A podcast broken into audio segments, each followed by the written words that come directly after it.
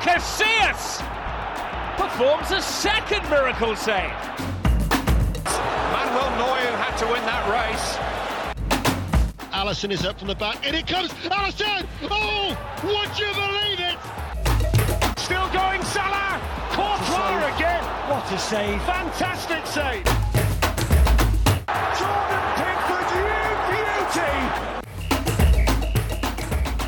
Ja, wir haben ein Jubiläum zu feiern. Ihr habt es wahrscheinlich schon gesehen, liebe Hörerinnen und Hörer, Folge 50 hier des Keeper-Analyse-Podcasts. Und mit wem sollte ich denn dieses Jubiläum anderen, oder mit wem anderen soll ich denn dieses Jubiläum hier feiern, als mit meinem Co Podcast, Co-Host, Buddy, wie auch immer, Johannes Gieber. 50 Folgen, Wahnsinn, oder? Ja, unglaublich. Danke auch für diese tolle äh, Berufsbeschreibung, die du mir hier zugegeben hast. Passt perfekt. Äh, ja, krass. Äh, ich habe es eben erst irgendwie mitbekommen äh, vor der Folge.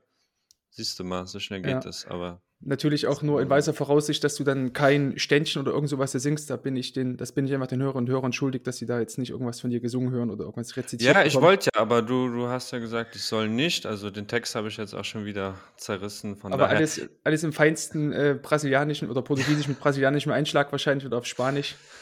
So eigentlich war es geplant. Ähm, aber ich habe auch nicht mal, nicht mal ein Torwarttor aus Südamerika, was ich hier mitbringen kann heute. Also es ist echt. Ja, ich merke schon, ja, in den ersten 49 Folgen war das ein bisschen anders. Mittlerweile, ja, ist doch einiges einge eingerostet. Der Lack ist ab, aber deswegen haben wir uns ja noch einen, jemand Drittes eingeladen, ähm, bei dem ich eigentlich weiß, dass es eigentlich sofort läuft wie geschnitten Brot. Der hat zwar heute noch Doppelbelastung, nimmt, nimmt danach noch mit den Hinterhofsängern, diesmal habe ich es richtig äh, benannt, nicht wie damals im Rasenfunk mit den äh, Hafensängern waren es, glaube ich. Ihr wisst natürlich, von wem ich spreche. Jan Budde ist zu Gast. Schön, dass du wieder mit dabei bist. Schon zum zweiten Mal hier ähm, im Keeper-Analyse-Podcast zu Gast. Danke für die Einladung. Ja, merkt euch das. Ne? Sobald in der Zweierbeziehung mal der Lack ab ist, holt euch einen Dritten dazu. Genau, und diesmal wieder, in meinem Fall ist es dann quasi eine Dreiecksbeziehung mit zwei Leuten aus dem Rheinland, beziehungsweise Mainland. Nennt man das so? Aus Mainz? Rheinhessen. Rein- ah, Rheinhessen, ja, ja. stimmt, Rheinhessen. Also der oh Main, Gott. der, der, der, Gott. ist, äh, der Main ist in Hessen, der ist bei den Frankfurtern. Johannes kommt ja aus Frankfurt, aber ist jetzt mittlerweile Wahl-Aachener, sozusagen. Ja, genau. Wahlachener oder Bestrafung?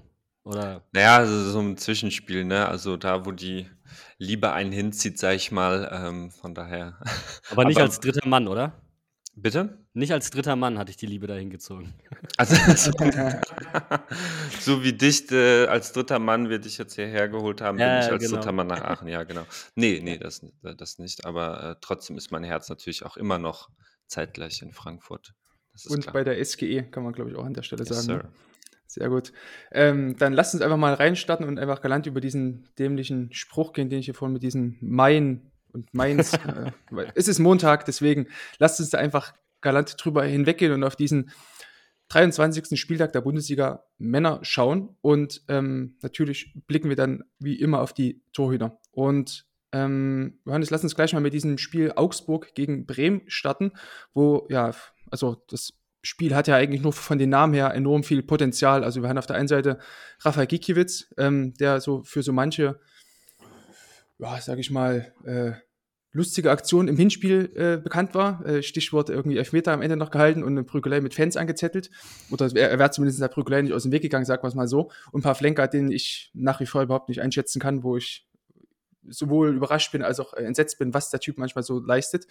Ähm, und genauso war es eigentlich auch im Falle von Gikiewicz bei dem ähm, zwischenzeitlichen 1 zu 1, als Bremen von der rechten Seite ähm, den Ball in den Strafraum flankt und dann eigentlich für mich alles klar schien, oder? Für dich auch, als die Flanke reinkam? Ja, klar, auf jeden Fall. Also das ähm, war ja eigentlich eine, eine Flanke gemacht, wie für einen Torwart ähm, zum, zum Abfangen, aber ähm, e- es ist jetzt so ein bisschen ähm, schwer, da genau den Fehler äh, auszumachen, weil, weil Gikiewicz ja im Prinzip einfach wegbleibt und äh, Gioloveo Robeleo Ähm, ist eigentlich auch da, ne? Zuckt doch so ein bisschen weg da. auch wegzuckt, genau. Ist halt die Frage, wer hier wo irgendwie ein Kommando gegeben hat und es irgendwie nicht eingehalten hat oder selber durchgezogen hat. Ähm, war aber auf jeden Fall ein, Fall ein Geschenk im Prinzip für, für Werder und für die Fans in dem Moment sicherlich so eine kleine, kleine Genugtuung nach den, du hast es schon angesprochen, kleinen Spirenzchen da im, äh, im Hinspiel. Ähm, aber ja, wirkt, wirkt ein bisschen wie Giekewitz-Ding. Also das, ähm, das, er kommt ja wirklich äh, mit, mit Elan, sag ich mal, raus Mhm. und wirkt auch so, dass er, dass er da seinen Kollegen äh, ähm, ja, zuruft, dass er wegbleiben soll irgendwie, was ja auch Sinn macht. Was er ne? macht, ja. Aber, Also, ähm, An der aber, Stelle aber glaube dass er ich, halt selber weg, weg dann bleibt, äh, macht, macht überhaupt keinen Sinn. Ja, Jan, an der Stelle glaube ich gar keinen großen Vorwurf an Jeffrey Roveleo, der dort ja eigentlich, wenn Gikiewicz ein Kommando gegeben hat oder gegeben haben sollte, ja eigentlich genau das macht, was er eben macht, nämlich wegbleiben. Und dann muss ja eigentlich Gikiewicz durchlaufen, ne? Also an Joveleos Stelle würde ich prinzipiell da wegbleiben, denn wenn man mal Ja. sieht, wie, wie der Kollege Gikiewicz teilweise durch den Strafraum irrlichtert in letzter Zeit. Also ich erinnere Mhm. mich da auch gerne noch an das Mainz-Spiel zurück. Ähm, Und Ja. es fällt so ein bisschen auf die Spiele ähm, oder mit den Personen, wo er ganz schön den Mund aufgerissen hat. Einmal in Richtung Finn Dahmen und dann jetzt hier gegen Mhm. Bremen. Das fällt ihm gerade hinten links wieder auf die Füße. Also hat er sich vielleicht da selbst ein bisschen viel Druck auferlegt. Aber wenn er da ein, äh, wenn er da ein Kommando gibt, äh, dann bleibe ich da als Innenverteidiger auch aus Selbstschutzgründen einfach mal ganz galant weg. Mhm. Und äh, bei Ginkiewicz habe ich halt den Eindruck, er kommt stark raus und hält sich dann stark zurück. Also das ist halt nichts Halbes und nichts Ganzes. Und eigentlich ist das so ein Ding, was jetzt nicht unbedingt zu seinen Kernschwächen gehört. Also er ist jetzt vielleicht nicht der fußballerisch beste Torhüter, Mhm. aber eigentlich ja jemand, der gerade in den defensiven Aspekten sehr solide ist. Also deswegen für mich vielleicht doch die ein oder andere Situation, wo ich sagen würde, hm, vielleicht doch eher der Kopf, der da mitspielt, als die Hände. Mhm. Ich finde es auch interessant in der Szene, weil wir ja, ähm, weil Gikiewicz ja eigentlich die ganze Zeit vor Roveleo ist und, gar, und ihn eigentlich bestenfalls nur rechts im Augenwinkel sieht. Also es war jetzt nicht so, dass Roveleo direkt vor Gikiewicz stand und sich hätte irgendwie abdecken müssen oder abducken müssen, sondern Gikiewicz war ja eigentlich in der Flugbahn her vor, vor seinem Teamkollegen da. Und das, ja, warum er sich da so wegduckt, verstehe ich auch nicht. Wir haben blicken nachher noch auf eine andere Szene mit, mit Manuel Riemann, der so eine ähnliche Szene durchgezogen hat, aber auch leider dann bestraft worden ist. Aber ja, du hast schon angesprochen, irgendwie ungewöhnlich, dass Gikiewicz da in dieser, in diesen, sage ich mal, klassischen äh, Torhüter-Disziplin auch so Schwächen zeigt. Ähm, natürlich mit dir ist, ähm, ist mir jetzt gerade eben wieder eingefallen, dass es da natürlich jemanden gibt, der da ähm, so eine besondere äh, Beziehung zu Rafael Gikiewicz hat. Ähm, aufgrund dieser Vorgeschichte mit Finn Damen. Aber am Ende habe ich es dann gesehen, in dieser, dieser Zusammenfassung von, von der Sportschau äh, oder vom Sportstudio, dass Gikiewicz dann nochmal so den, den Finger ans Ohr gehalten hat nach Abpfiff, als dann klar war, okay, Augsburg gewinnt das Ding mit 2 zu 1. Also gab es wohl doch nochmal das eine oder andere Scharmützel da mit den Bremen-Fans. ähm, King, also ich, ich finde das immer ganz cool, wenn so Keeper da so ein bisschen die große Klappe haben und das äh, dann trotzdem, trotzdem immer noch, immer noch ihre Leistung bringen. Ähm, am Ende des Tages, auch wenn es in dieser Szene dann vielleicht nicht so war, aber am Ende des Tages stand Augsburg mit den drei Punkten da ne? und ist jetzt mit 27 Punkten eigentlich ja, schon aus dem Gröbsten raus, würde ich einfach mal sagen, Johannes, oder? Im Abstiegskampf. Ähm, ja, nur, nur ganz kurz will, will ich daran äh, auch anknüpfen, was du sagst, weil wir das, glaube ich, auch im Hinspiel so, äh, so festgehalten hatten, wo er da Mhm. ein bisschen äh, ja, sich mit den Fans in den Haaren hatte, dass das alles ja trotzdem im, voll im Rahmen ist. Also es ist ja nicht über irgendeine Strenge, wo man sagen muss, ähm, keine Ahnung, dass das irgendwie Konsequenzen haben muss oder so. So ein bisschen Feuer, Feuer dabei ist doch immer, äh, immer wunderbar. Und ja, wenn, Augsburg dann das Ding tatsächlich noch gewinnt, äh, kann ihm das im Zweifel auch irgendwo egal sein. Ähm, also der Fehler wird ihm nicht egal gewesen sein. Mhm. Ähm, aber ja, klar, enorm, enorm wichtige drei Punkte. Aber ja, es ist, es ist wild da unten drin. Also Mhm. ähm, ganz, ganz äh, äh, safe sehe ich da Augsburg auf jeden Fall noch nicht. Aber das waren natürlich ja extrem wichtige drei Punkte. Ich habe bei Ginkiewicz manchmal das Gefühl, dass er so ein bisschen Angst hat vor einem Union Berlin 2.0 für ihn. Mhm. Dass man sagt so, okay, Junge, du bist jetzt nur noch alte Schule, jetzt mustern wir dich mal aus. Ja. Ähm, Und holt Auslaufmodell. deutlich jüngeren äh, Andreas Lute stattdessen. besser aussehenden Jünger. also, so und du weißt aber, was ich Mhm, meine. Also, ja. das war natürlich etwas, er war Identifikationsfigur, er sieht sich da auch, glaube ich. Ähm, deswegen polarisiert er auch so ein Stück weit. Ich finde das auch total im Rahmen. Ich finde es immer cool, wenn du so einen leicht Wahnsinnigen zwischen den Pfosten hast. Ich meine aber nochmal, deswegen würde ich an Joveleos Stelle prinzipiell wegbleiben. Ja. Aber ich habe schon das Gefühl, dass er keinen Bock hat, ein Auslaufmodell zu sein und auch so wahrgenommen zu werden. Und ich glaube, er braucht auch diese Auseinandersetzung mit dem Stadion in Gänze, um sich dann auch wirklich an sein Leistungslimit zu pushen. Denn ich glaube, hin und wieder hat er ja trotzdem absolut geniale Momente auf der Linie und die kann man ihm auch absolut nicht ähm, nachreden, dass er die nicht hätte. Genau, also definitiv ein Keeper, der in jeder Hinsicht da äh, polarisiert. Äh, polnischer Emiliano Martinez, würde ich einfach mal sagen. ähm, Und, und dass Augsburg am Ende jetzt gewonnen hat oder die drei Punkte einstreichen konnte, lag auch daran, dass ähm, aus meiner Sicht Jiří Pavlenka, sein Gegenüber bei Bremen im Tor, beim äh, 2 zu 1 Siegtreffer durch Anne Meyer taktisch, finde ich, eine, eine, schlechte Entscheidung einfach getroffen hat. Wir, wir sehen einen, einen langen Ball, äh, der Augsburger, den Ruben Vargas zunächst dann ins Zentrum ablegt auf ähm, Dimirovic war es da, glaube ich. Und ähm, ja, Anne Meyer kommt dann 18 Meter halb rechte Position an den Ball, legt, legt, legt, sich den Ball einmal vor und schließt dann kurz nach der 16er Kante aus immer noch dieser halbrechten Position ab. Ähm, von rechts oder von seiner rechten Seite kam dann Anthony Jung angeeilt, der ihn noch so ein bisschen gestört hat, aber trotz alledem waren in seiner unmittelbaren Umgebung sogar noch zwei weitere Bremer. Und Pavlenka ja, rückt trotzdem raus, schiebt vor, macht Druck und ist dann etwa 8, 9 Meter ja, vor seinem Tor. Und Anne Meyer ist, also Johannes, bitte korrigiere mich, aber es war jetzt kein Gewaltschuss, den er da abgegeben hat, der jetzt super platziert gewesen wäre. Ähm, der Ball geht dann eigentlich recht mittig oder so von Pavlenka aus gesehen so halb rechts der, der Mitte da ans Tor. Ähm, siehst du das ähnlich wie ich, dass Pavlenka da einfach zu übermütig da rausgegangen ist, weil ich glaube, wenn Anna Meyer den Ball das nächste Mal berührt, ist die Situation vorbei. Da ist also, da kann sich der Ball nicht noch einmal vorlegen, weil dann sind die beiden Verteidiger da, vielleicht Jung stört er immer noch so von rechts oder von außen. Also, da hätte Pavlenka mit ein bisschen mehr Geduld und ein bisschen mehr ähm, taktischen, taktischer Ruhe einfach im 1 gegen 1 einen recht einfachen Ball parieren können, glaube ich. Äh, würde ich dir erstmal prinzipiell auf jeden Fall recht geben. Ist aber nicht so ein Ding, ähm, wo ich direkt in, beim ersten Mal oder mhm. zweiten Mal sehen dieser Szene äh, an Torwartfehler gedacht habe. Natürlich in dem Kontext, dass, äh, dass ich immer so ein bisschen drauf achte durch den Podcast hier irgendwie ja schon, aber äh, halt diese, diese Unordnung da in der mhm. Abwehr bei Bremen sticht da so ein bisschen mehr hinaus, aber ähm, das ist, ist genau richtig, was du sagst. Also die, die der, der Schuss macht's halt auch, äh, der, der wirklich nicht, nicht sehr hart, nicht sehr platziert ist, äh, dass man da einfach den Eindruck hat, dass, dass mit einer besseren Positionierung, dass Pavlenka dann ja noch was, was ausrichten kann und, und und da, wo er steht, einfach nicht stehen muss. Ähm, aber war, war halt wirklich, wirklich irgendwie von vorne bis hinten äh, für die Bremer Hintermannschaft mhm. so eine Szene, äh, wo die Ordnung ja in, in sehr, sehr vielen ähm, Aspekten einfach nicht gestimmt hat, würde ich sagen. Mhm. Jan, wie wir zu das sehen, wird es auch von einem, eher von einem Torwartfehler sprechen oder sagst du, ja, also Pavlenka war dann auch nur das letzte Glied einer recht großen Bremer Fehlerkette? Ich würde es auch im Defensivverbund sehen wollen. Mhm. Also, auch wenn wir uns das Torwartspiel dann mal äh, isoliert anschauen, kannst du den Torwart ja häufig nicht ähm, komplett isolieren und ähm, losgelöst sehen vom Mannschaftsverbund. Und das ist für mich eine dieser Situationen, wo du den Mannschaftsverbund mit reinnehmen musst. Und wenn da etwas nicht ganz in der Abstimmung passt, mhm. ähm, dann triffst du vielleicht im ersten Moment eine Entscheidung, weil du von einer anderen, einem anderen Verlauf der Szene ausgehst und dann stehst du da auf einmal blöd im Halbraum und denkst dir, ja, guten Morgen, wie mhm. bin ich hier hingekommen? Hatte ich eigentlich anders geplant. Also ähm, von daher, wenn es mit der, mit der Kette davor oder mit dem Defensivverbund manchmal nicht ganz harmonisch abläuft, dann kann das äh, schon mal blöd aussehen. Das ist genauso wie, äh, wenn du eine Reihe nach vorne gehst. Mhm. Ähm, wenn da auf einmal die Innenverteidiger blöd aussehen, dann lag meistens der Fehler schon in der Kette davor. Und beim Torwart ist es dann halt wie gesagt, der Letzte, den es trifft. In dem Kontext würde ich es tatsächlich auch so sehen. Was man dann wahrscheinlich Pavlenka noch ein bisschen zugute halten müsste, dass ähm, die Bremer Verteidiger dann doch die Distanz auf Anna Meyer recht schnell noch wieder verkürzt haben, nachdem er seinen ersten Kontakt gemacht hat, sich in den 16 hat reingelegt.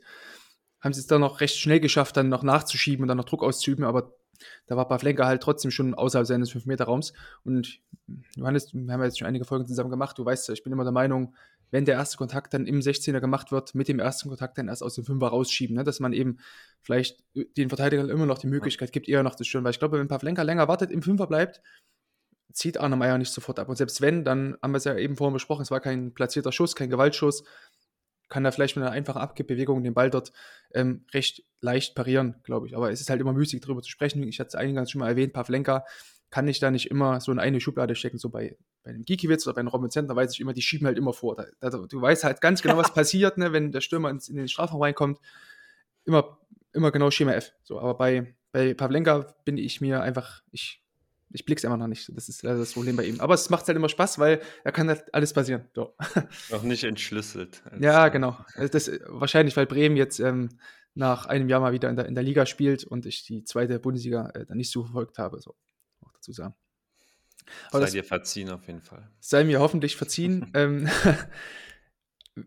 bringt allerdings jetzt wieder den ganz guten Übergang zu jemandem, der das 1 gegen 1 ähm, beherrscht, finde ich einfach wie kein Zweiter in der Bundesliga, äh, nämlich Marc Flecken von, von, vom SC Freiburg, der gegen Alassane Plea schon in der ersten Halbzeit beim Stand, gut, das Spiel ist auch 0 zu 0 ausgegangen, deswegen war es logischerweise, dass es beim Stand von 0 zu 0 war, eine riesen Parade im 1 gegen 1 da gezeigt hat. Ähm, Thuram spielt Plea am linken Strafraum-Eck frei, der dribbelt dann, er nimmt den Ball einmal mit, ist dann ja, mehr oder weniger frei von Flecken, weil sie die ja nicht mehr daherkommt.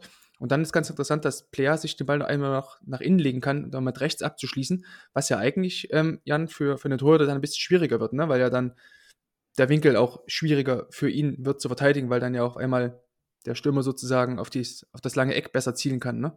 Das ist das eine. Und zum anderen, wenn du dich dann eventuell auf den anderen Fuß eingeschossen hast und gerade den Fuß mhm. dann abdeckst, dann äh, bekommst du da Probleme. Also Flecken aber insgesamt in einer unfassbaren Ruhe. Du hast das Gefühl, wenn der im 1 gegen 1 ist, läuft alles bei dem ein bisschen in Zeitlupe ab. Aber mhm. ich glaube, das ist eben genau der Unterschied dann auch zu den ähm, Spielern, die du vorhin angesprochen hast, zu den beiden Torhütern. Wenn du da mit Druck drauf gehst, musst du dir halt auch immer klar machen, du nimmst dir halt auch selbst Reaktionszeit. Ne? Und mhm. äh, wenn du da die Ruhe besitzt, gibst du dir selbst mehr Zeit. Und wenn du die entsprechende Distanz zum Ball hast, kannst du vielleicht sogar noch eher reagieren. Plus, du bringst den Stürmer auch noch auf jeden Fall einen Tacken zum Nachdenken, weil er nicht genau weiß, was passiert jetzt hier. Du musst dich halt entscheiden. Nimmst du ihm den, äh, drückst du ihm den Handlungsdruck auf und mhm. sagst, entscheide dich, was für einen Stürmer manchmal einfacher ist, weil er dann einfach aus dem Bauch heraus agieren kann, oder probierst du ihm diesen einen Moment zum Nachdenken mitzugeben. Und ich finde das Ast reingemacht. Also Flecken ist, glaube ich, dann auch so ein bisschen, wenn du dann einmal so einen Lauf hast im 1 gegen 1, ähm, dann triffst du aus dem Bauch heraus dann auch in dem Moment die richtige Entscheidung. Oder eben dem, den Stand im 1 zu 1, im 1 gegen 1 ne, in dem Fall. Ähm, ja, Johannes, kann man eigentlich recht wenig hinzufügen. Was ich noch ganz interessant finde, ähm, bevor du dann nochmal was zu sagen kannst, Johannes, ähm, Jan, du hast eben gesagt, dass, dass ähm, wenn man sich immer einmal auf diesen einen Fuß, der irgendwie einschießt, ist es dann noch eher schwieriger für einen Keeper. Sieht man dann ja auch, wie Flecken dann den Ball auch letztlich abwehrt. Also man soll, man sagt ja eigentlich, dass man ähm, das, das Schussbein immer zustellen soll. Also hätte Player jetzt hier mit links geschossen, dann hätte Flecken eigentlich mit der ähm, Aktion, so wie er es gemacht hat, nämlich immer das rechte Bein rausstellt, die kurze Ecke sozusagen zumacht, den direkten Weg zum Tor mit dem langen Bein dicht macht, alles richtig gemacht, wie halt in der Theorie. Ähm, und als Player dann eben nach innen zieht und dann mit rechts abschließt, wäre es ja eigentlich laut dieser Theorie gewesen, dass Flecken sozusagen das linke Bein hätte rausstellen müssen, um eben den direkten Weg dann zuzumachen zum Tor. Ähm, das lange Bein da rauszustellen und die lange Ecke sozusagen dann ähm, zuzumachen. Und er bleibt aber trotzdem bei seinem Grundablauf und schafft es eigentlich, weil er recht flexibel ist, so im ganzen Hüftbereich oder Adduktorenbereich, ähm, das linke Knie da rauszustellen und mit dem Oberschenkel den Ball dann so äh, abzuwehren. Fand ich auch noch ganz, ganz interessant, diesen, diesen Punkt, ähm, der diese Parade, finde ich, auch technisch einfach sehr, sehr hochwertig gemacht hat. Ja, ihr habt es ja eigentlich schon perfekt ja. auseinander analysiert. will aber komme nicht drum herum, äh, Marc Flecken auch nochmal noch mal zu loben, weil man, man äh, spricht ja immer davon, dass, dass äh, Torjäger eiskalt vom Tor sein sollen. Mhm. Also wie so cool wie, wie Marc Flecken in dieser Situation ist, das ist schon echt äh, überragend, wie, wie, wie cool er bleibt, wie, wie äh, Jan hat es schon gesagt, welche Ruhe er also in so einer absoluten Drucksituation, wo eigentlich äh, das halbe Stadion damit rechnet, dass jetzt ein Tor fällt, äh, mhm. wie cool er da bleibt, ähm, fand ich auch mega stark. Noch kaum dreckig. Ich habe bei ihm das ja. Gefühl, der hat auch richtig Bock auf die Situation. Also ich glaube mhm. auch, der spürt das tatsächlich so. Der weiß in dem Moment, alle rechnen damit und der denkt sich einfach, ey geil, das ist die Situation, in der ich gewinnen kann. Also ich glaube, das ist einfach keiner, der Angst vor dem Gegentor hat in dem Moment, weil er das einfach als absolute Präsentationschance für sich wahrnimmt. Mhm. Ja, sehr gut. Ähm, bin ich voll bei dir. Hat er, glaube ich, auch im Hinspiel schon so eine Situation gegen Markus Thuram, die hat er auch ähm, berettet. Hatte ich auf Twitter damals im Hinspiel schon äh, kurz analysiert, ähm, wo auch ein ähnliches, ähnliches Prinzip auch zu sehen war, wie er dann auch lange stehen geblieben ist und dann mit quasi nach der letzten Vorlage hat Fleck nochmal einen ganz kleinen Schritt nach vorne gemacht, nochmal die Distanz zusätzlich verkürzt und dann einfach nur diesen Block gestellt musste sich nicht irgendwie schmutzig machen oder so. Das Trikot hätte sie danach eigentlich direkt wieder, wieder in, in, in, den Trikotkoffer legen können und für nächste Woche wieder anziehen können oder jetzt gegen Juve anziehen können in der Europa League.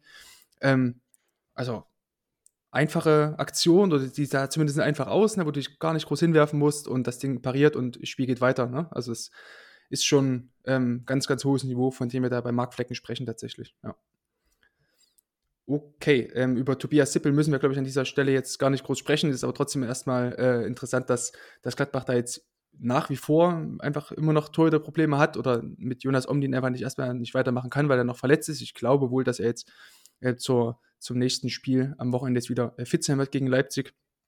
Ähm, zumindest ja, hat es Daniel Farke auf der letzten Pressekonferenz ähm, vor dem Freiburg-Spiel schon so gesagt, dass es wohl noch eine Woche dauern wird. Also mal sehen, wie es da weitergeht an, der, an dieser Front. Ähm, kommen wir mal zum äh, Ruhr-Derby zwischen Bochum und Schalke, die sich am Wochenende gegenüberstanden, ähm, wo wir, ja gut, war jetzt eigentlich nichts Neues. Ralf Fährmann wieder mal die Null gehalten, ne? ähm, ist ja mittlerweile im fünften Spiel, das halt im sechsten Spiel die, das fünfte zu Null Spiel, also wahrscheinlich wird Schalke absteigen und äh, Ralf Herrmann wird den Weiße West-Rekord irgendwie halten oder aufstellen. Ähm, ist auch ganz, ganz interessant, aber so viel hat er jetzt in diesem Spiel auch nichts zu tun gehabt. Ich würde trotzdem ganz gerne mal eine ähm, Szene mit euch besprechen wollen, nämlich haben wir da eine Flanke von der rechten Seite, ich glaube, wer war es denn, der Bockhorn oder so? Und nee, Osi Tutu war es, glaube ich, von, von Bochum, der da von der rechten Seite eine Flanke reinschlägt auf den langen Pfosten und Fährmann, finde ich, macht das eigentlich technisch, also erstmal taktisch macht das gut, indem er als die Flanke kommt, sich ein Stück weiter nach hinten absetzt und gar nicht so weit in der Mitte steht, sondern eben noch sich diesen einen Schritt noch nimmt, um vielleicht besser auf den Ball zu reagieren, weil es halt als Keeper immer einfacher ist, nach vorn zu gehen, dann abzuspringen, als irgendwie vorne zu stehen, dann nach hinten zu laufen und so im Rückwärtsgehen dann irgendwie abzuspringen. Ähm, ja, das war erstmal das eine. Das andere ist dann aus technischer Sicht, was er einfach sehr gut macht. Er dreht sich so leicht ein, durch, läuft dann eher seitlich, übersetzt da mit dem linken Bein, macht so einen kleinen Kreuzschritt und dann ja, kommt er einfach einen guten Abdruck. Ich weiß jetzt gar nicht, ob Anfi AJ, das alte Kopfballmonster da hinten am langen Pfosten da zum, zum Kopfball gekommen wäre. Ähm, aber war, glaube ich, einfach auch eine, eine Aktion, bis er erstmal im Spiel drin war, noch recht früh im Spiel. Fährmann kommt da dran, nimmt den Ball vorher weg und ähm, da ist auch Feierabend. Also für mich habe ich es erstmal nur reingenommen, weil es eben so eine ähm, ja, technisch und vor allem auch ja, taktisch auch gute Aktion war von, von Ralf Fährmann. Ähm, aber ich will euch gar nicht weiter mit diesen Monolog hier langweilen. Es sei denn, Johannes, du hast jetzt noch irgendeine Ergänzung dazu, oder Jan? Also ich glaube, er denkt dann einfach jedes Mal an Kuchen, wenn der Ball auf ihn zufällt. Ach ja, sehr ganz gut. entspannt und denkt sich, yep, Sehr gut. Sehr gut. Sehr gut. Das könnte natürlich sein, dass er da den Kreuzschritt hin zum, zum Kuchen oder zum Ball macht. Ähm, da gab es, glaube ich, mal vor zwei oder drei Jahren diese komische Serie, ähm, Alles ist Kuchen oder ja, wie, wie die hieß ja so, ne? Genau. Wahrscheinlich irgendwie, um diesen, diesen Bogen da nochmal zu spannen. Ähm, lass uns dann trotzdem nochmal über dieses 1-0 sprechen ähm, aus, äh, aus Schalker Sicht. Am Ende ein Eigentor von Riemann, Johannes, ähm, bei dem er gar nicht glücklich aussah. Ne? Also, was hat Riemann da aus deiner Sicht falsch gemacht oder trifft ihn jetzt gar keine große Schuld, weil er eigentlich alles versucht hat, aber Kevin, Schlott oder Kevin Schlotterbeck da vielleicht hätte eher weggehen sollen? Ja, Mhm. es ist eine scheiß Aktion einfach, bei der er einfach blöd aussieht. Ähm, ihm da ganz große Schuld geben, weiß nicht. Also er, er fliegt ja erstmal an der, an der Flanke vorbei. Ähm, Trifft ihn sogar noch leicht, oder? Den, ist den er noch dran? An, Ich glaube, ganz leicht, ja. Was ich aber Ja, erstmal nicht schlecht ja. dass er erstmal hingeht, oder? Lass uns da vielleicht mal anfangen. Also findest du Mhm. es erstmal richtig, dass er dort vers- dort versucht hinzugehen? Weil wir haben jetzt ähm, die Flanke von Salazar, Mhm. von, von deinem Muchacho Salazar dort von der rechten Seite im Mittelfeld, äh, im Mittelfeld sag ich in der Mitte haben wir eine 3 gegen 3 Situation mit Bülter, Kral und äh, Frei, der da ein bisschen im Rückraum noch war. Ähm, also Äh, muss man auch nicht naja, zwingend hingehen, also, ne? Ich, ich tue mich ein bisschen schwer. Also wenn, wenn er da Wenn er so rausgeht, muss er ihn haben, ne? rausfliegt, muss er haben, genau.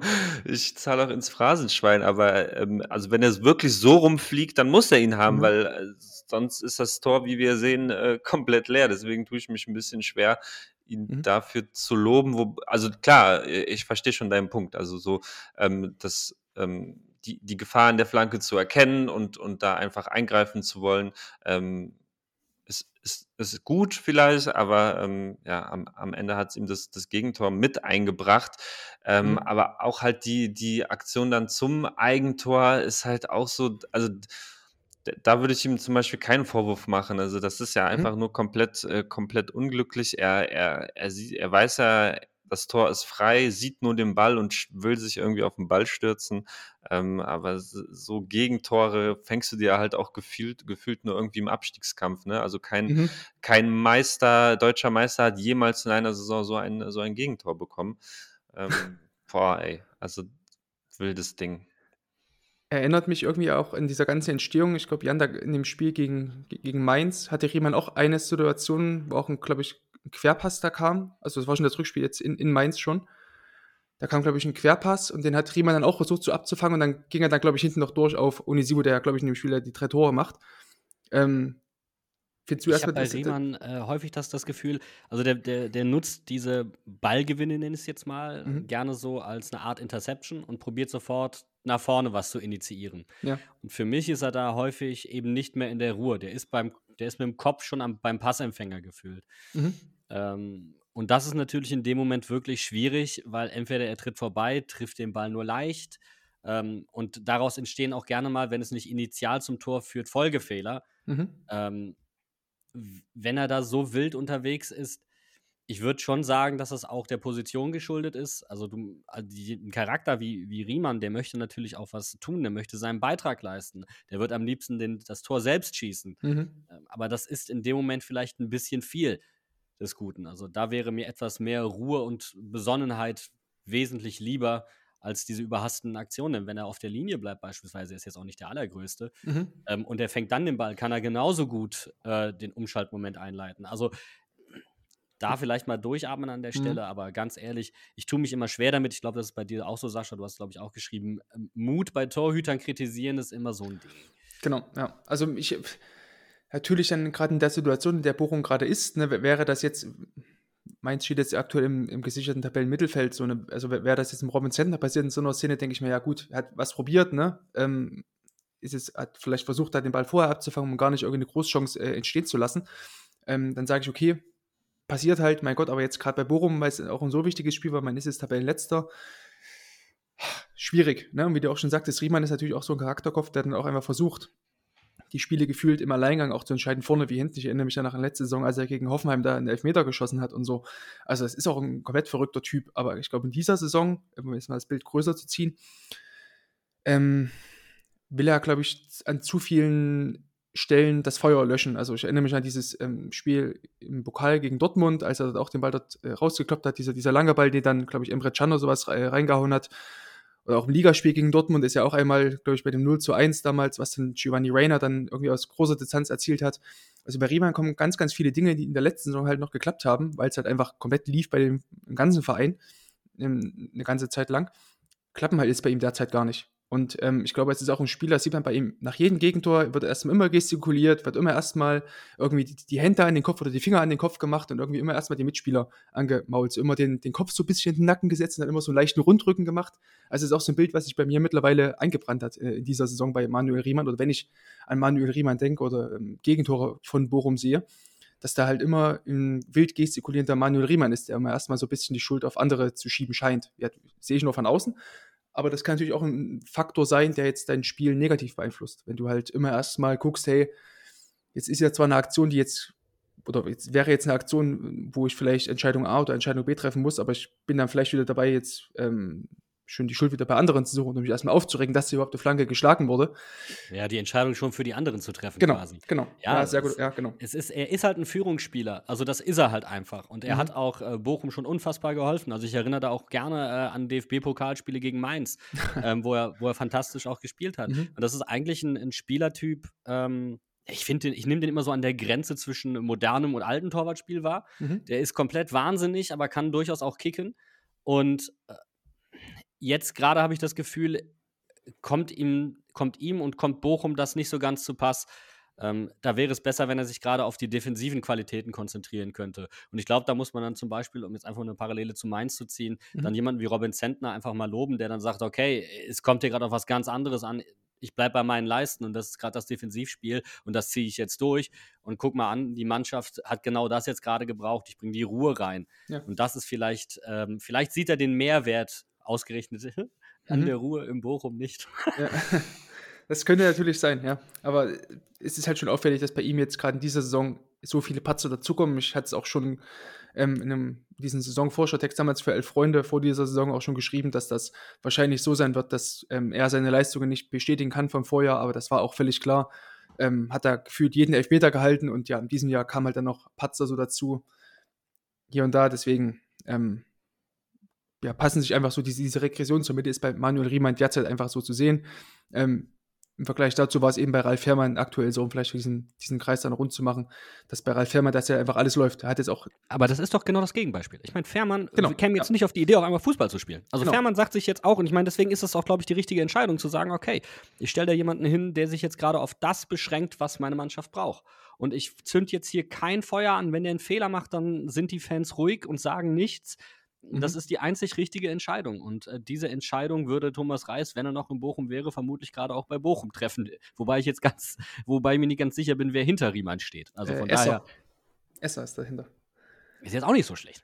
Ja, im Grundzug, genau. Also bei Fährmann ist es halt so, du weißt ja ganz genau, was du bekommst ne? und was du eben auch nicht bekommst. Und ähm, er ist halt ein Keeper, der einfach ganz klar für, seine, für sein Torwartspiel steht, hat seine Stärken, aber auch natürlich auch seine Schwächen, aber er macht eben ja mittlerweile nichts mehr, bei dem er sich irgendwie unwohl fühlt. Was halt früher mal eher der Fall gewesen ist, ähm, als er dann ja, irgendwie kurz bei Norwich war oder so in, in dieser Zeit, ne? Oder damals doch in, weiß nicht, auch in Frankfurt, Johannes, ja, ne? Mhm, Oder, ja. ja, wollte gerade sagen, genau. Also das ist halt so diese, die, vielleicht diese Unterschiede ähm, der Zeit und ähm, ja, das würde eben einem Manuel Riemann vielleicht hier und da auch mal wieder gut tun, da jetzt nicht mehr so dieser absolute äh, Fokusspieler so zu sein. Ähm, vielleicht auch mit dem Lucia, der dann irgendwann mal wieder zurückkehrt bei Bochum. Ähm, dann wäre das auf jeden Fall, glaube ich, äh, zuträglich für die ganze Mannschaft und auch für Riemann am Ende. Okay, lasst uns mal noch weiterschauen, wenn dazu jetzt nichts mehr zu sagen ist. Ähm, zu einer Mannschaft, die auch einen Torwartwechsel vor einigen Wochen äh, getätigt hat, nämlich dem VfB Stuttgart, die Florian Müller aus dem Tor rausgenommen haben ähm, und Fabian Bredlow jetzt reingestellt haben. Der, finde ich, bisher, bevor wir zu dem Spiel gegen Bayern kommen und ähm, zwei Szenen, seine Sache eigentlich, Johannes, bisher gut gemacht hat. Wir hatten jetzt eigentlich kaum Szenen dabei, wo jetzt wir über den äh, Stuttgarter Torhüter hätten reden müssen. Ja, im Prinzip ein, ein ruhiger Wechsel, so ein Ja. bisschen. Also wenn es da keine allzu großen Diskussionspunkte gab, dann ist es ja im Prinzip 'n äh, oder nicht im Prinzip, dann ist das ja was äh, was Positives, würde ich eher sagen. Ähm, ja, gegen Bayern Lass uns Das erstmal mit dem Guten ja. anfangen, oder? Okay, Bevor wir ja, jetzt hier, gerne, ja. genau.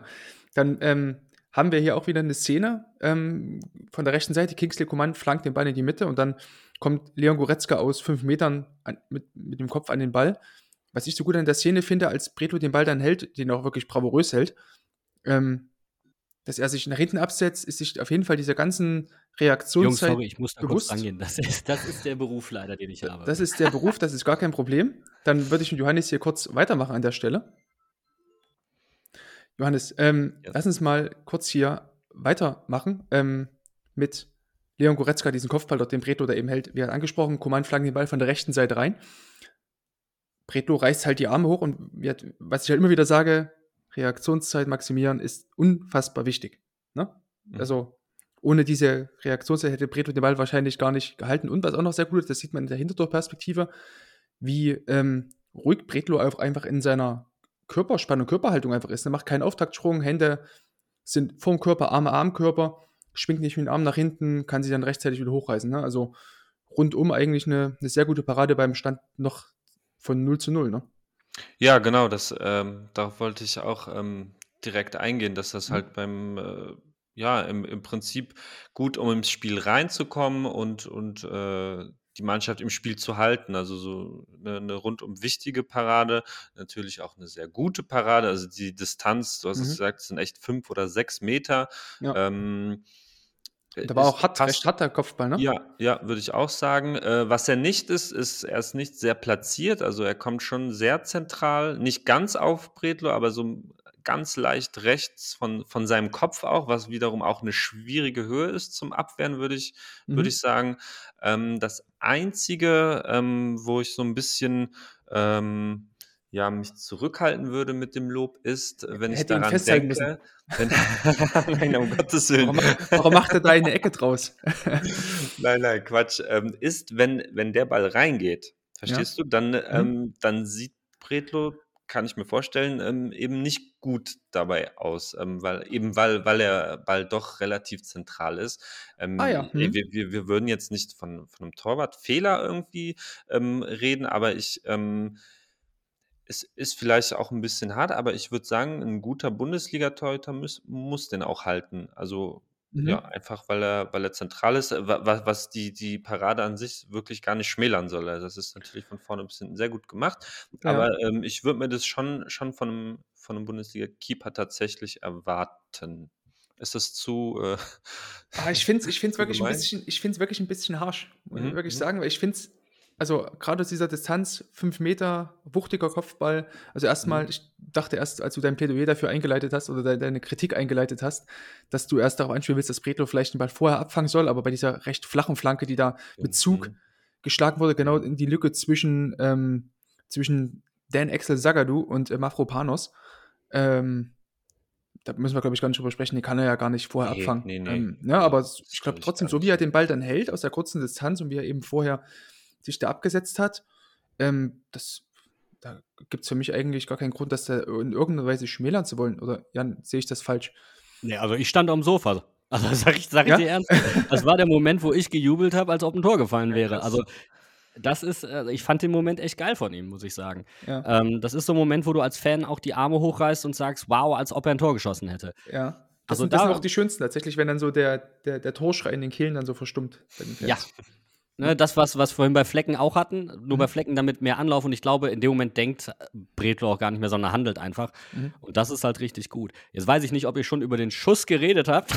der Schuss kommt jetzt, der, der, den, da könntest du jetzt äh, direkt, oder würde ich dich bitten, da direkt mal einzusteigen, ob dieses 1 zu 0, dieser, dieser Schuss von Matthijs de Licht aus ja, ja. fast 30 Metern, war das aus deiner Sicht ein Torwartfehler?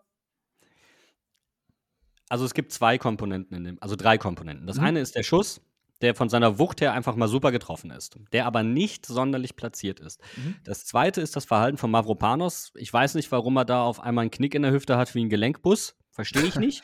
mhm. äh, und das andere ist dann ähm, das Verhalten von Bredlo. Ähm, jetzt gucken wir uns mal den Torwart an, weil ich kann, ich verstehe nicht, warum da die Hüfte weggezogen wird von Mavropanos. Vielleicht denkt er sich auch, er will den nicht abfälschen und dann geht er nachher irgendwie in die andere Richtung rein. Mhm. Aber ich hatte den Eindruck, dass Bredlo sich dachte, der geht platzierter in die Ecke. Und hat eigentlich einen Schritt gemacht, der ausreichen würde, um sich wirklich weit in die Ecke abzudrücken. Und dann kommt er doch wesentlich näher und er ist eigentlich über dem Ball. Er ist mhm. ja zeitlich da, er ist nur drüber, weil der Fuß eigentlich nicht nah genug am Standbein ist, sodass er quasi runtertauchen kann, sondern er setzt einen breiten Schritt, um sich wirklich weit ähm, also abzustoßen. Mhm. Und ich glaube, ähm, da ist dann die Kombination aus Wucht von Delicht und der Aktion von Mavropanos einfach zu viel in dem Moment für die, für die Wahrnehmung des Torwarts. Und ich würde ihm da gar kein dickes Ding draus drehen wollen. Ich habe im ersten Moment auch gesagt, boah, muss er haben. Mhm. Und dann habe ich Mavropanos gesehen und dachte mir so, nee, muss er nicht. Ähm, plus, Karas, plus Karasor, der dann auch noch, also ja. wir haben quasi ähm, aus Torhüter Sicht rechts Mafropanos stehen, der sich da wegdreht und links etwas weiter nach vorn versetzt, ähm, dort Karasor stehen.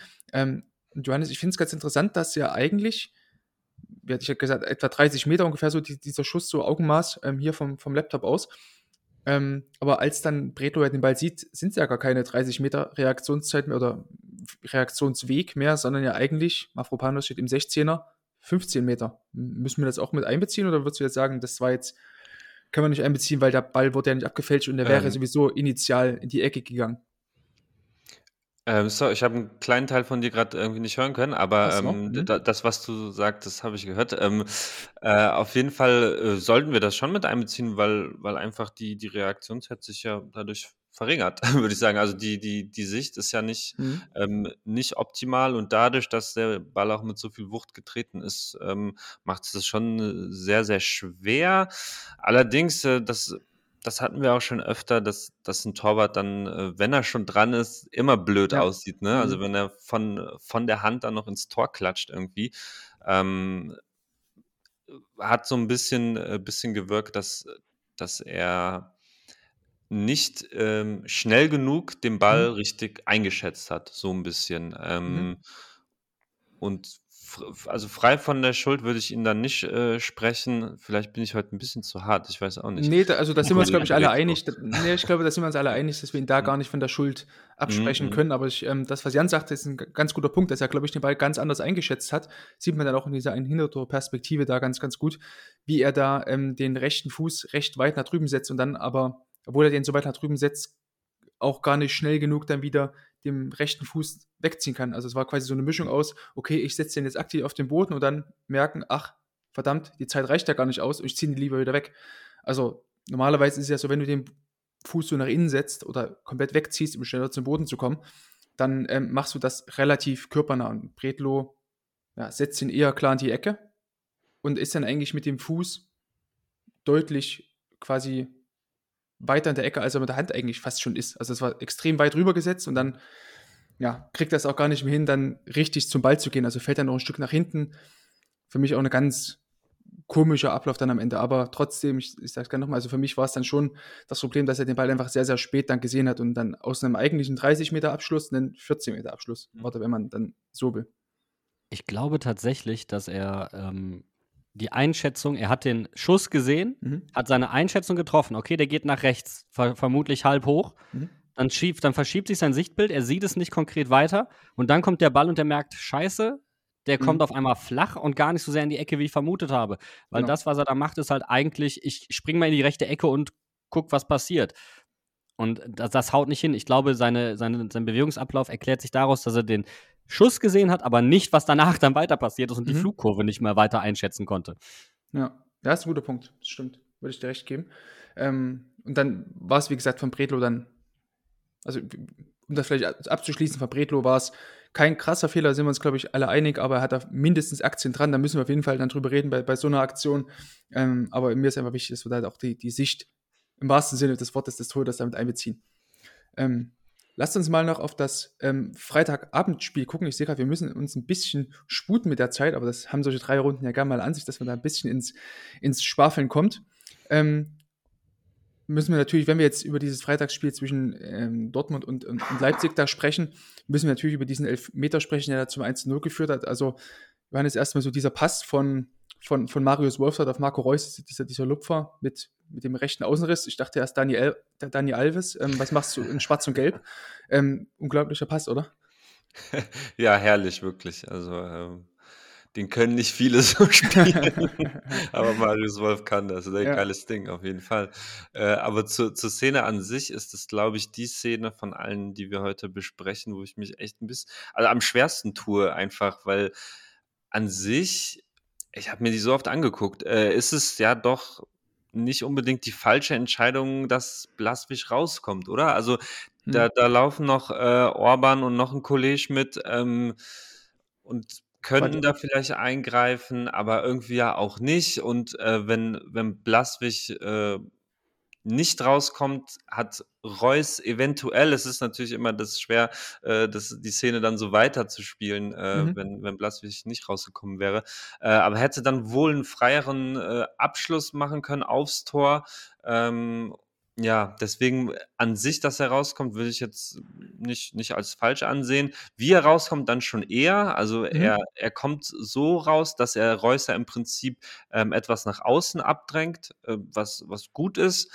ähm, was quasi den Verteidigern ja auch nochmal ähm, Zeit gibt, sich ein bisschen so in die Mitte zu, zu versetzen und eventuell einen Schuss abzublocken. Mhm. Ähm, aber dass er halt so halbherzig so ein bisschen rauskommt und dann so halb in Reus reinfällt, was dann safe ein Elfmeter ist, hm, ja, ähm, ist das, was ich, äh, was ich an der Situation kritisieren würde, an, an Blaswig kritisieren würde hier. Aber äh, muss, muss echt sagen, habe mich schwer da äh, getan, die, die Entscheidungsfindung da wirklich ähm, ja, also für mich zu, zu herauszufinden, was, mhm. was Blaswig hätte da äh, richtig machen können.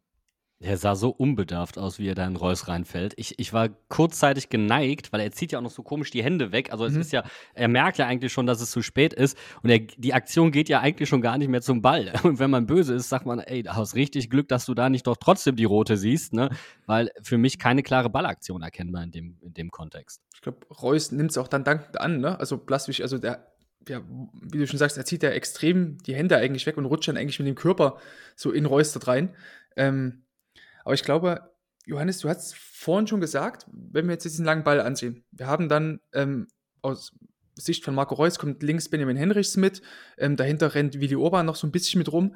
Aber wenn Reus jetzt den ersten Kontakt tätigt, ähm, wäre dann im 16 auf jeden Fall gewesen. Aber wie soll die Szene dann weitergehen? Den Weg nach innen hätte Benny Henrichs zugemacht, also jetzt ein direkte Ballmitnahme in die Mitte wäre schwierig gewesen und dass der Verteidiger den Ball abfängt.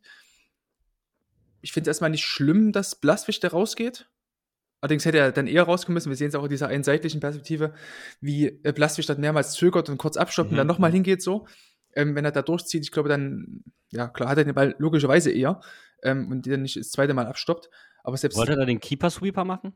Wollte er den? könnte ich mir vorstellen, ja. Also ich glaube, er hat mehrmals da gezögert, er geht erst nach hinten, geht dann wieder vor und zögert dann zweimal noch, bevor er dann hingeht. Das ist, glaube ich, das Problem. Also selbst wenn er hinten bleibt, dann muss er für dich klar hinten bleiben, weil dann muss er gar nicht zum Ball dort äh, hingehen, weil welche Option hat Marco Reus im Anschluss? Er berührt den Ball, hat den Ball dann, nimmt den Ball eher noch vom Tor weg, also kann jetzt nicht direkt in die Mitte ziehen. Und dann ist es ein Abschluss der halbrechte Position äh, im Ja, 16er. aber aus ist, ne? 12, 13 Metern, ich weiß nicht. Ja, Reus. natürlich, aber, aber, aber so ist es ein Schuss aus elf Metern ohne Gegenspieler. True. Also jetzt mal überspitzt gesagt, ne? aber ich, also ich glaube, dass, dass die Entscheidung, erstmal rauszugehen, wäre er direkt durchgelaufen, auch aufgrund seiner ähm, Startposition, wäre die logische gewesen. Aber dann, ja, so wie er dann rausgegangen ist, war dann nicht konsequent und halt immer wieder die Frage, ne? Wie hoch ist jetzt die Chance, dass Reus dort sofort mit dem ersten Kontakt abgeschlossen hätte oder den ersten Kontakt sofort in die Mitte gelegt hätte und dort irgendwie Henrys abgeschüttelt hätte in irgendeiner Weise?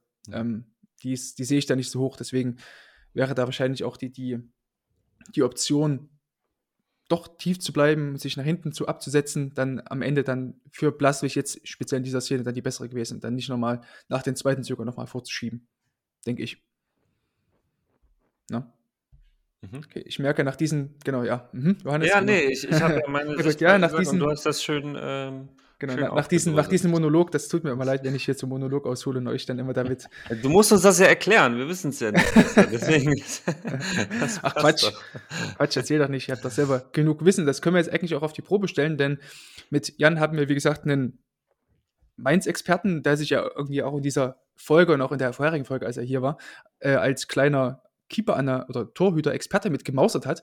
Jan, du hast schon gesagt im Vorlauf dieser Sendung, dass du einige Zahlen mitgebracht hast für die Ja. Sendung, an- anhand derer man den Einfluss von Spielern, unter anderem auch Torhütern, ähm, auf das Spiel beeinflussen kann, äh, be nicht beeinflussen, äh, bewerten kann, beziffern kann. Ähm, nun ist es ja so, dass wir mit Mainz natürlich ähm, jetzt schon in der zweiten Woche mit Robin Zentner wieder einen Keeper drin haben, der jetzt lange ausgefallen ist. Vorher stand Finn Dahm im Tor, der seine Sache, finde ich, sehr, sehr gut gemacht hat, sich eigentlich gar nichts hat zu Schulden kommen lassen. Im Gegenteil, hat die Sache wirklich gut gemacht. Und jetzt gab es erstmal diesen, diese Rolle rückwärts wieder auf Robin Zentner. Vielleicht fangen wir erstmal damit an, ähm, welche Werte sozusagen für Finn Dahm sprechen, für diesen G GCI und welche Werte sozusagen für Robin Zentner sprechen. Du hast ja schon gesagt, dass da die Werte dann doch recht unterschiedlich sind. Ja, bei den beiden jetzt vielleicht nicht so sehr unterschiedlich. Also sagen, sagen wir es mal so. Ähm, es ist immer so die Frage, und lass uns, lass uns bei dem Wechsel anfangen, welchen Fußball willst du spielen und welchen Torwart hast du dafür? So, das ist mal die grundsätzliche Kernfrage. Und ähm, den Fußball, den Bo Svensson zurzeit spielen lässt, dafür eignen sich beide Torhüter. Mainz hat ein Luxusproblem. Das ist mal so Stand der Dinge. Finn Dahmen wird nach der Saison wechseln. Das hat er klar und deutlich zu erkennen gegeben. Äh, wenn man kritisieren möchte, dass er nicht gespielt hat, äh, dann in der Retrospektive in den Saisons vorher, aber nicht jetzt, dass äh, Zentner zurückkommt, weil das ist alternativlos. Du kannst deine Nummer 1 jetzt nicht unterminieren und für die kommende Saison dann beschädigen. Das, das macht gar keinen Sinn. Und Finn hat es geschafft, sich in diesen sieben oder acht Spielen wirklich äh, extrem gut zu präsentieren. Angeblich ist PSV Eindhoven an ihm dran. Ich meine, das ist Auszeichnung genug und man kann jetzt zu Recht fragen, naja, wenn der mehr Spielzeit bekommen hätte, was hätten wir jetzt für ihn verlangen können? Aber das ist eine müßige Diskussion in dem Kontext. Ähm, tatsächlich ist es so, ähm, der GCI ist ein Wert, der mehrere Werte zusammenfasst und dann, wie du gerade eben schon gesagt hast, Game Control Index, um zu analysieren, welchen Impact, welchen Einfluss ein Spieler aufs Spiel hatte. Und natürlich variiert so ein Einfluss je nach Position. Jemand, der im zentral defensiven Mittelfeld oder offensiven Mittelfeld spielt, hat einen ganz anderen Einfluss logischerweise qua Position als beispielsweise ein Torhüter. Und deswegen gibt es so Näherungswerte. Für einen Torwart liegt er beispielsweise bei 2,2. So, je höher dieser GCI ist, desto mehr ist dieser Einfluss aufs Spiel. Den darf man aber nicht einfach so nehmen. Es kann auch schon mal sein, dass da sehr viele Sicherheitspässe bei waren. Also man Mhm. kann das jetzt nicht einfach, ich möchte davor auch warnen, man kann den nicht einfach drauflegen und sagen, ach, hoher GCI, was ein super Spiel von dem Kerl. Nee, so ist das leider nicht. Aber bei Torhütern ist das etwas anders. Du hast als Torhüter weniger die Sicherheitsvariante. Denn kurzer Pass bedeutet immer Risiko und ein langer Pass ähm, ist unter Umständen ähm, ein Angriffsball. Das wissen wir so in dem Kontext nicht. Aber was wir sehen können, ist, welchen Anteil haben denn beispielsweise kurze Eröffnungen bei Mainz 05? Und da fällt auf einmal auf, huch, äh, ja, quasi gar keine. Mhm. Also Mainz 05 spielt die zweitwenigsten kurzen Spielinitiationen vom Torwart aus. Ähm, da ist nur Augsburg krasser. Mainz spielt anteilig die, langst, die, äh, die meisten langen Bälle bei Torhütern, wenn wir unterscheiden zwischen kurzen, mittleren und langen. Ähm, das heißt, lange Bälle haben einen großen Einfluss auf das Mainzer Spiel. Die sind enorm wichtig. Weil sie dann automatisch dann zu irgendwelchen Torchancen führen oder Angriffspassagen führen. Eher noch als vielleicht kurze Pässe, die dann natürlich mit einer ähm, längeren äh, Dauer dann sozusagen äh, zu einem Angriff führen. Also ähnlich wie dieses Expected Goals Chain, das ja auch ja. gibt, so ein, so ein Wert, ne? Ähm, dann spielt das genauso mit rein.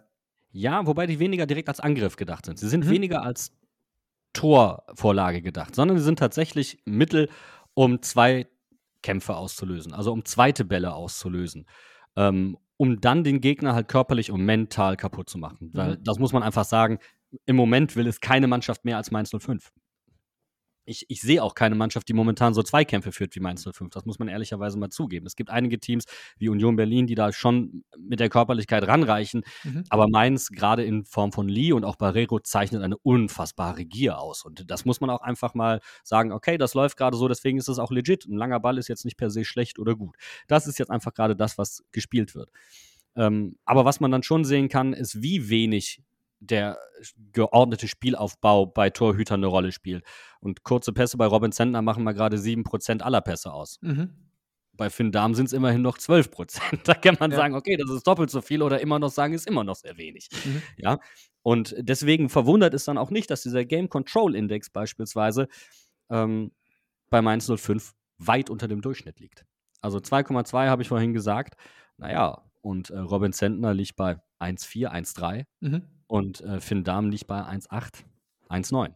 Das zeigt dir schon, insgesamt wird dem Torwartspiel bei Mainz 05 im Moment keine größere Bedeutung beigemessen in Hinsicht auf Einfluss auf das Spielgeschehen. Spiel den Ball lang, wir kämpfen uns die zweiten Bälle. Mhm. Ja, genau, also in der Spielinitiation. Mhm. Und defensiv, das hast du vorhin auch schon angesprochen, ich finde, man kann weder Finn Dahm noch Robin Zentner großartig einen Vorwurf machen, aber vor allen Dingen auch deswegen, weil Mainz einfach quasi keine Großchancen zulässt. Das mhm. Mainz lässt, glaube ich, die viertwenigsten Großchancen der Bundesliga zu. Da ist fast egal, wen du da hinten reinstellst. Hm, also ich sehe, also du weißt ja, ich sehe Robin Zentner gerade, was das 1 gegen 1 angeht, recht kritisch, wenn man auch sieht, wie ja. Mainz oftmals so Gegentore oder ähm, Chancen gegen sich ähm, hinnehmen muss. Dann sind das ja meistens 1 gegen 1 Situationen, bei denen irgendwie, weiß ich nicht, also jetzt mal überspitzt gesagt, in einem Zweikampf im Mittelfeld verloren wurde, da kommt der Steckpass durch, Stürmer rennt mit Abwehrspielern im Rücken aufs Tor zu. Das mhm. finde ich, sieht man bei Mainz relativ häufiger noch bei anderen Mannschaften, die natürlich ähm, da hochpressen oder bei Spitzenmannschaften, die viel Ballbesitz spielen, viele, Mann, viele Spieler da in der gegnerischen Hälfte drin haben. Und das ist, finde ich, ganz wichtig, dass da Mannschaften einen Keeper hinten drin haben, der ähm, im 1 gegen 1 einfach diese Geduld einfach einfach mitbringt ne, und auch einen Tick länger noch im Fünfer vielleicht war, was wir vorhin auch bei Pavlenka äh, da angesprochen haben, auch wenn das jetzt ähm, ja, eine andere Szene war, aber trotzdem hm. ist ja dasselbe Prinzip, äh, auf das ich da hinaus möchte. Und ich finde, da ist bei Robin Sender nach wie vor, es ist halt trotzdem seine, seine Spielweise, du weißt ja genau, was du bekommst, ne? und er löst halt viele Sachen wie letztes, letztes Wochenende gegen Markus Thuram dort einfach, einfach gut, einfach durch seine äh, Körperlichkeit und durch seine, äh, einfach durch seine Athletik. Ne? Ja. Ähm, aber ich glaube, da in dem Punkt unterscheiden sich Finn Damen und äh, Robin Zentner rein in der Herangehensweise erstmal schon ähm, grundsätzlich.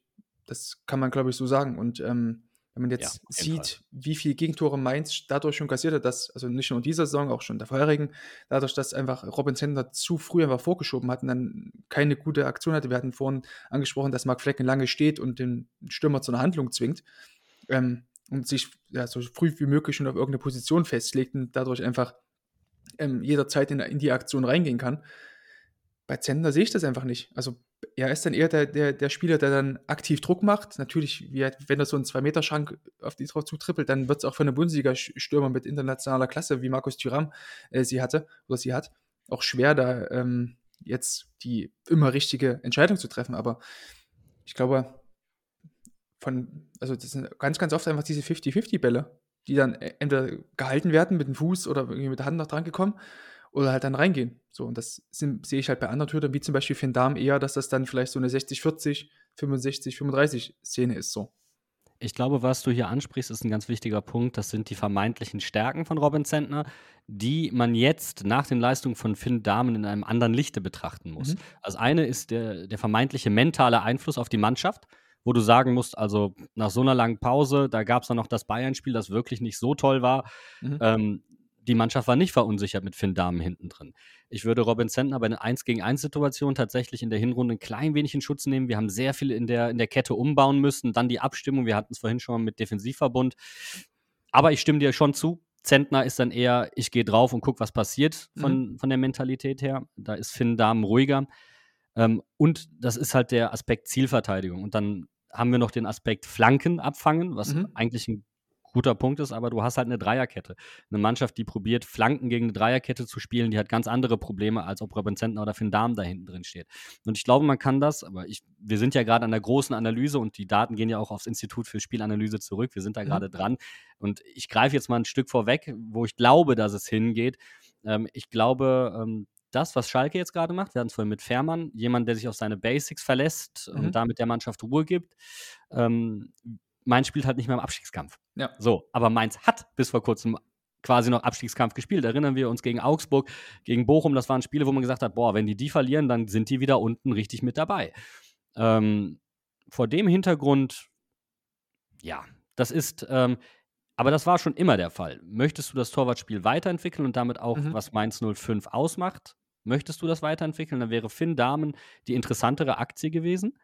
Ähm, oder möchtest du dich stabilisieren? Und in den letzten Jahren war Stabilität das, was du gebraucht hast. Deswegen war Robin Zentner da durchaus die richtigere Wahl, auch wenn es da nötig gewesen wäre, vermutlich den Torwart zu wechseln. Aber Mhm. verdammt nochmal, das kann ich jetzt im Nachhinein vielleicht groß hierher reden Mhm. und ich kann das auch verlangen als Podcaster, aber ähm, dass Bo Svensson das nicht macht, dafür gibt es schon gute Gründe. Jetzt können wir im Nachhinein sagen, okay, Mut wäre in dem Fall besser gewesen, aber ich glaube, das eröffnet Chancen für Lasse Ries, der hinten dran steht, der, wenn man den Nachwuchsleistungszentrum Leuten glaubt, und das Mhm. tue ich mal, das noch größere Talent ist als Finn Dahmen eigentlich. Und der bringt nochmal ein anderes Gardemaß mit tatsächlich. Mhm.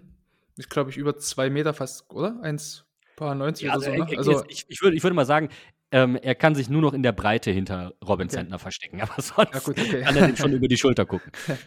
ähm, natürlich muss man auch dazu sagen, dass es ja auch in den letzten Jahren auch nicht so war, dass, Robin, dass man gedacht hat, oh Himmels, wenn Robin Zentner steht im Tor, jetzt ähm, wird es ja Vogelwild da hinten. So war es jetzt auch nicht. Er hat ja Mainz trotzdem viele Punkte gerettet und auf der anderen Seite, das hat äh, Adam äh, Kapczyk letzte Woche ja auch im Podcast angesprochen, ist es ja auch so, dass ähm, Finn Dahm ja auch zwar gut war, aber es war auch nicht so, dass man gesehen hat, oder man hat Finn Dahm spielen sehen und dachte sich, ach du lieber Gott, was, haben, was hat Mainz denn jetzt jahrelang gemacht? Das, also mir fällt ja jetzt ja gleich das Monokel irgendwie in den Kaffee.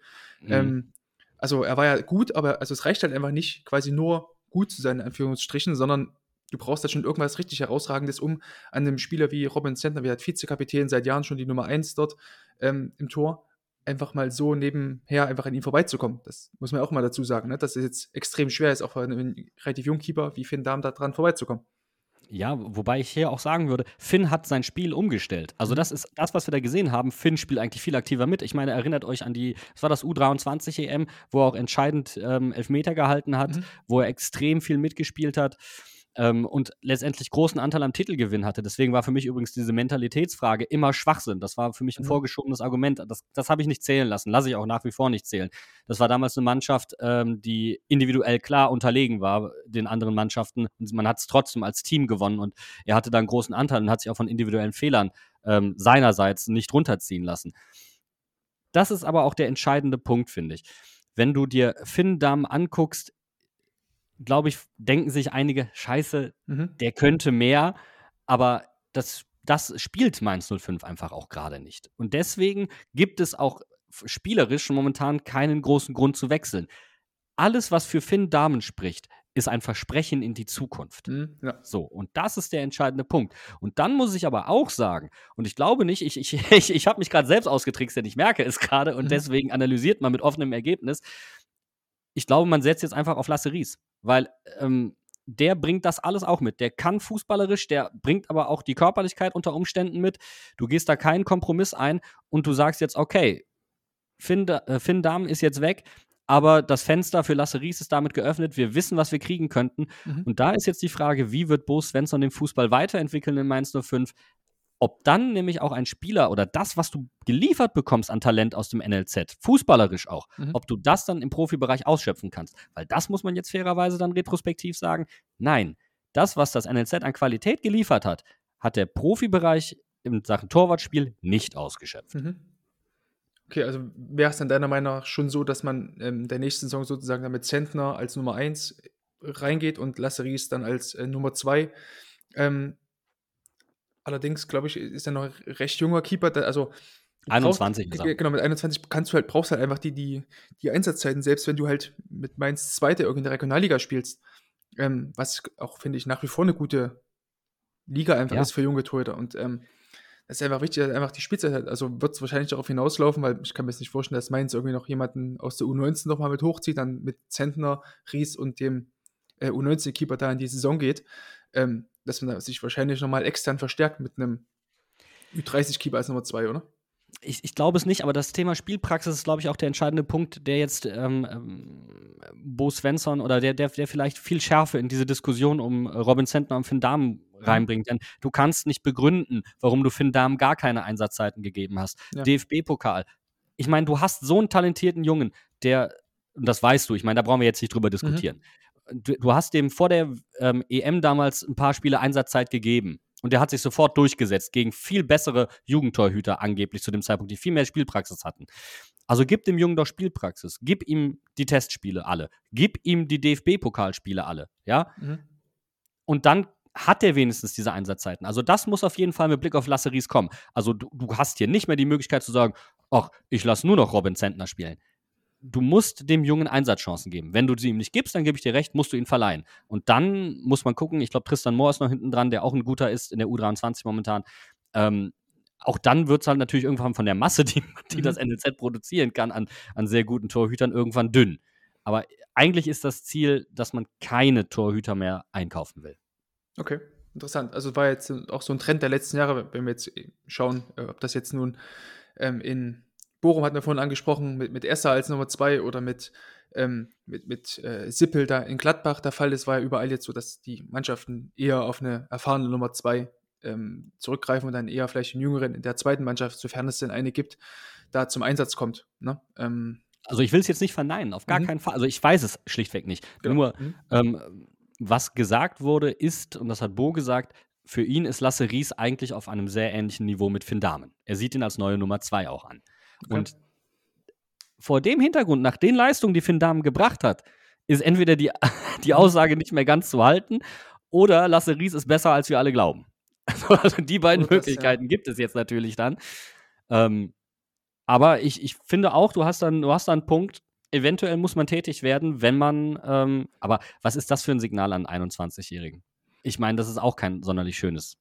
Ne? Also da musst du halt mal gucken. Ja, aber ich glaube trotzdem, Spielzeit ist halt immer noch das Wichtigste für die Jungkeeper Absolut. und ähm, Regionalliga hin und her, aber wenn du jetzt schon, er hat jetzt auch schon, glaube ich, zwei Jahre dann demnach in der U23 da gespielt, vielleicht ein Wechsel irgendwo in die dritte Liga, wenn sich da irgendwas ergibt. Auch da haben viele Vereine halt einfach auch schon ihre, ihre Nummer 1 sicher. Aber spricht ja nichts dagegen, zu einem, Drittlig zu einem Drittligisten zu wechseln, wo du vielleicht dort auch regelmäßig einfach spielst, weil irgendwann brauchst du einfach dieses, ja, einfach diese Spielpraxis auf höherem Niveau. Und wenn du schon in der dritten Liga Mannschaften wie Dynamo oder Aue hast, ähm, wo, oder 1860, Du hättest ihn gerne im Osten, ne? ist. Du hättest ihn gerne im Osten. Ich merke Ja, das klar. schon. Also nach Dresden sind die Wege recht lang, nach Aue ist total beschissen, aber klar, Aber in der dritten Liga schießen sie ähnlich hart wie in der Bundesliga, stimmt schon. Ja, eben. Von daher ähm, ist es definitiv eine Option, glaube ich, für, für junge Keeper, die dritte Liga. Sofern es denn da Möglichkeiten gibt, weil ich habe es schon oft gesagt, Kolke ist dafür von Hansa Rostock ist da für mich das absolute Paradebeispiel. Fußballerisch mag das hier und da kriseln, aber an, dem, an so einem Typ kommst du nicht vorbei. Ähnlich wie Rafael Kikiewicz. Ähm, von daher wird sich Finn Dahmen, könnte ich mir vielleicht vorstellen, das Abenteuer Augsburg äh, ja, nur ungern antun, kann ich mir vorstellen. Nachdem er jetzt Ich meine, mit wenn Robin schon so also wenn PSV anklopft, also sollte das stimmen, sollte Mhm. PSV wirklich angeklopft haben, äh, dann wäre er bei einem Verein, der, ich glaube, Richtung Champions League guckt. Mhm. Ähm, Und die, wir kennen die Holländer alle, ich meine, die haben ganz ehrlich, die haben, die haben Mario Götze wieder hinbekommen. Ich gucke jetzt mal hier ganz dezent zu dem, äh, zu dem Frankfurter rüber. Die haben Mario Götze hinbekommen. Also da will ich nicht wissen, was, was die aus Finn Darm machen. Wobei ich will es eigentlich unbedingt wissen, was die aus Finn Darm machen. Ne? Und Darfst nicht dann- vergessen, sie haben äh, einen Lars Unnerstall wieder groß gemacht bei Twente. Ja, Ja. ganz groß. Ne? Also und vor allen Dingen, äh, sie, sie brauchen jemanden. Das ist halt der andere Punkt. Sie brauchen Mhm. wirklich jemanden, wobei ich auch glaube, dass äh, Damen nach den Leistungen, die er gezeigt hat, auch für den einen oder anderen Bundesligisten durchaus interessant ist. Und da muss er abwägen. Wo ist er gesetzt, wo ist er nicht gesetzt? Weil ich glaube, das Thema Spielpraxis, was du angesprochen hast, das ist jetzt für Finn Dahmen das A und O. Er hat lang genug auf der Bank gesessen. Mhm. Viel zu lang eigentlich auch.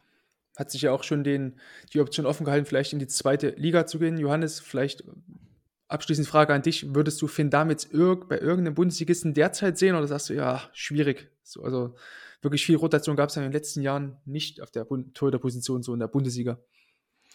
Puh, ja, spontan ähm, wüsste ich das jetzt nicht. Ich finde halt auch die, äh, die Option Eindhoven äh, klingt, wenn, wenn das dann stimmt, ähm, ja, wirklich sehr, sehr gut. Ich meine, ähm, ist immer für, für viele Spieler, ähm, die, die in die Niederlande wechseln, äh, spielt immer das so ein bisschen die Rolle, dass man dann so ein bisschen aus dem Blickfeld äh, Mhm. äh, rausfällt so ein bisschen, ähm, was, was viele als Gefahr sehen, aber es ist einfach eine riesen, riesen Chance. Götze ist natürlich das beste Beispiel. Ähm, auch ein, ein Philipp Max, ähm, der ähm, bei Augsburg wirklich auch wirklich einer der besten Linksverteidiger der Liga war und sich bei Eindhoven auch noch weiterentwickelt hat, auch wenn man das hier vielleicht nicht ganz so äh, immer verfolgt hat, aber der Mhm. ja, ist irgendwie jetzt äh, ein noch besserer Spieler geworden und ähm, das, das hilft ja auch manchmal ein bisschen raus aus dem Blickfeld. Ich weiß ja nicht, ähm, wie, wie, wie, wie, es ist natürlich eine individuelle Sache, wie, Mhm. Wie Leute mit sowas umgehen, mit, mit Druck und Öffentlichkeit und so weiter. Aber da hast du natürlich in den Niederlanden ähm, ja wahrscheinlich ein bisschen ruhigeres Ja. Dasein. So. Also mein, mein Take dazu ähm, abschließend, ich glaube, erste Liga wer- werden wir ihn jetzt nicht sehen diese Saison oder in der kommenden Saison, sondern zweite Liga wird es, glaube ich, eher werden, wo er regelmäßig spielen wird, weil ansonsten ist irgendwie alles voll und man sieht einfach, ja, nicht nur in dieser Saison, wie schwer es einfach für junge Torhüter ist, wenn jetzt sich Nummer 1 oder Nummer 2 verletzt haben, wie in Gladbach, dass es für junge Keeper da einfach sau schwer ist, da irgendwie, irgendwie ranzukommen und da regelmäßig Spielzeit zu bekommen. Egal, ob man jetzt vielleicht schon U21 Europameister geworden ist, was auch immer, es ist einfach brutal schwer. Aber ist nicht Aber er ist auch. der Nummer 1 Wunschkandidat, glaube ich, inzwischen bei vielen. Also, wenn irgendjemand das Wort Torwartprobleme seiner eigenen Mannschaft hört, ist Finn Dahm so einer der ersten Namen, die jetzt aufploppt. Ja, Und das hat er in sehr kurzer Zeit echt geschafft. Und das muss man ihm auch einfach zugutehalten. Ja, das denke ich auch. Gerade bei Schalke, also deswegen das Spiel Oh, nee, ab. bitte, Je, also je, nachdem, je nachdem, wo Schalke spielt. Ja, doch. Also ich glaube es wirklich, je nachdem, wo Schalke Kam mir spielt. aber auch gerade in den Kopf, muss ich ehrlich gesagt sagen. Ist ja auch so, im, also wird ja auch ein bisschen gehandelt. Genau. Das waren die beiden Vereine, die genannt wurden, ne? Okay. PSV und, und Schalke. Aber Ja. ich weiß nicht, ob Schalke das, das Richtige für ihn wäre. Weiß ich nicht. Also er, er trifft da zwei Ex-Kollegen wieder mit äh, Danny Latzer und auch Niklas Tauer. Ach, stimmt. Aber was, was Schalke in letzter Zeit mit, mit äh, Torhütern für Probleme hatte, ich weiß nicht, ob er sich da als die Meisterlösung präsentieren möchte. Weil das ist richtig Druck. Das ist richtig Druck, egal in welcher Mhm. Liga. ja, aber dann, also wenn, wenn es, ja, if you can make it there, you can make it everywhere. Ne? So sieht's da aus. Johannes, ich danke, dass du mit mir hier diesen Podcast generell machst und auch diese 50. Folge hier bestritten hast. Und auch dir danke ich, lieber Jan, dass du die Zeit dir genommen hast und auch jetzt gleich wahrscheinlich dann in den nächsten Podcast hüpfen musst, trotz der Tatsache, dass du stimmlich leicht angeschlagen bist. Ich hoffe, man, du hast durchgehalten und man hat es da nicht draußen so sehr gehört, liebe Hörerinnen und Hörer. Ich habe ja nicht mal einen Mikrofonständer. Ich halte hier das Ganze. Ja, das kommt auch noch hinzu. Mikrofon. Ich meine, das, hallo, ich bin im Torwart-Podcast, da kann ich auch ein bisschen die Hände benutzen. Ja, sehr gut. Ach, klasse. Und liebe Hörerinnen und Hörer, ihr müsstet sehen, wie dick Jans Oberarm mittlerweile ist. Das ist, ähm, Robin Zentner Ja, wird neidisch. ich wollte gerade sagen, genau. Lass dir die Haare lang wachsen und mach dir einen Zopf, ne? ja, aber das, das, Problem ist, ich bin nicht über 1,80. Also, das verdammt. ist, Ah, ich ich komme dann eher rum wie, wie Gimlis Kleunsohn, als äh, wie, wie irgendein großer, großgewachsener. oder Iga. Iga Casillas war auch nicht so groß. Stimmt. Oder, oder irgendein wen haben wir noch, Johannes, aus Südamerika? Jorge Campos. Äh, nee, ich wollte ich wollt sagen, Florian Fromlowitz, der war doch auch nicht groß, oder? Uh. Ich weiß auch nicht, warum der Fromlowitz? gerade in meinen dieser Kopf kommt. Fromlowitz? aber- Okay, dann würde ich, okay, Der dann auf ich jetzt einfach der nochmal random äh, Jan Sommer. Jan Sommer, okay, dann hau ich einfach noch irgendeinen Namen raus, der mir gerade durch den Kopf geht. Das ist äh, Nyland von äh, RB, der zweite Keeper.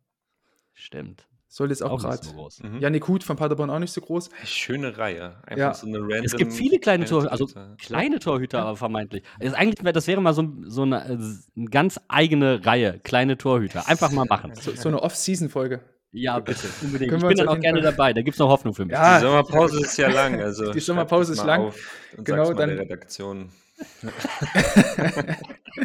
Sehr gut, so, so machen wir das. Ihr Lieben, ich danke euch vielmals, dass ihr hier mit dabei gewesen seid und natürlich auch Hörer und Hörer, dass ihr die Folge euch reingezogen habt. Nächste Woche ist dann Axel wieder mit mir hier dabei. Und ja, da würde ich sagen, hören wir uns nächste Woche. Bis dahin. Ciao. Oh, Casillas performs a second miracle save.